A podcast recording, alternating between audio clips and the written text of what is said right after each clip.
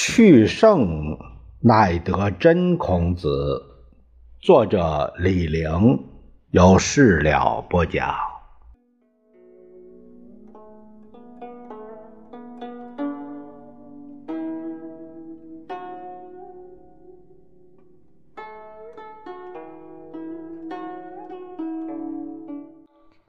我们这一节看看第六章里面，就算是第六章吧。第六一，呃，说到孔门十三贤，孔子他的学生太多，但三千弟子除了七十子全部可考，七十子也只有一小半可考。司马迁讲的学生七十七人，其中只有三十五人有年龄、有姓名、有跟孔子学习的经历，其他的四十二人，司马迁也说不清，光剩了名字。《论语》提到的人就更少，只有二十九个人，都在司马迁讲的三十个五个人之内，也就是上一章。呃，所讲的，照理说，我们只要把这二十九个人记住，读《论语》就容易了。其实，在我看来，《论语》的二十九个人还有点多，还可以浓缩，聚焦于十三人。这十三人才是《论语》中最重要的人物。呃，这个是。除了孔子之外的十三人，现在我们就来讨论这十三人。呃，这就是四科十哲，《论语》有一段话非常有名啊，德行是颜渊、闵子骞、冉伯牛、仲弓；言语载我。子贡、正事有冉有、记录文学有子游、子夏。哎，这段话现在的各个本子都没有子曰，他们是不是孔子所说？前人有争论，有人说他和上面的一章就是子曰：“从我于陈蔡者，皆不及门也。”应该连起来读，都是孔子的话，不对。其实从文艺上看，这两章应分开读。此章的十个人既然以自称，可见不是孔子本人的话，而是后人的总结。即使是老师的想法，语气也是后人的语气。这里。德行、言语、政事、文学，习惯上叫四科。他们是孔门教学的四个科目。这里只讲十个人，其他的学生也可按这个分类。这种分类法对后世也有影响。比如说王莽时代，就凭这四科来选拔人才。魏晋时期流行品评人物，《世说新语》的前四篇以四科为题，四科也是品评人物的分类法。颜渊等人上面讲的这十个人，习惯上是叫十哲，一般认为他们是孔子最得意的学生。唐开元八年。定祭孔之礼，就是以实者配享。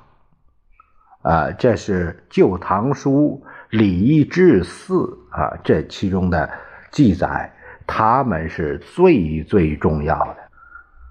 下面呢，我们就来看一看德行科的四大弟子。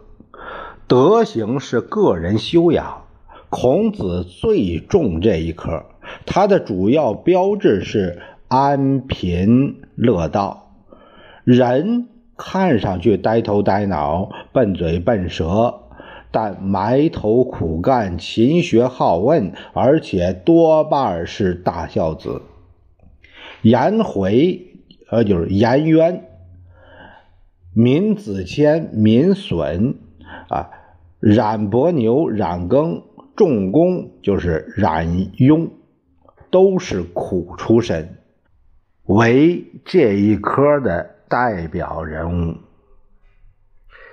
他们四个，冉伯牛最大，他比孔子小七岁；闵子骞他比孔子小十五岁；仲弓又比他是比孔子小二十九岁；颜渊最小，他比孔子小三十岁，但颜渊反而排第一。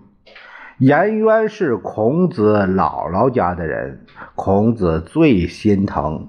他的特点是从不多说，从不顶嘴，从不怠惰，特能琢磨老师的想法，老师最喜欢。闵子骞也不爱说话，但夫人不言，言必有重。这是《先进》里边第十一节十四，呃，十一章十四节有这样的记载。孔子也很欣赏。他是有名的大孝子，闵家的人谁都夸他，没一个不说好的。这个这里是排第二。冉伯牛有什么美德呢？不知道。《论语》提到他就一件事儿，只说他有恶疾。这个是什么病呢？麻风病。临死怪可怜的，孔子去看他，拉着他的手，惋惜的不得了。他排第三位，仲弓是最后。孔子夸他说：“庸也可使难面，有人君之相。”他的特长本来在政事，似乎应入政事科。但他有一大美德，曰不佞，哎，很合格。他也是一个不爱说话的主儿。孔子认为道德好、学问好，应该做官但这几位只有重功接替子路做过记事宰，闵子骞太清高。季氏派他当费邑宰，他撒腿就跑，一口气跑到文水的北边颜渊、冉伯牛也没有当官的记录。孔子说：“天下有道则现，无道则隐。”他生活的时代分明是无道，当学生的该怎么办呢？是躲家里枕着胳膊喝凉水，还是死乞白赖的找官做？管他干净不干净，先参与一把呢？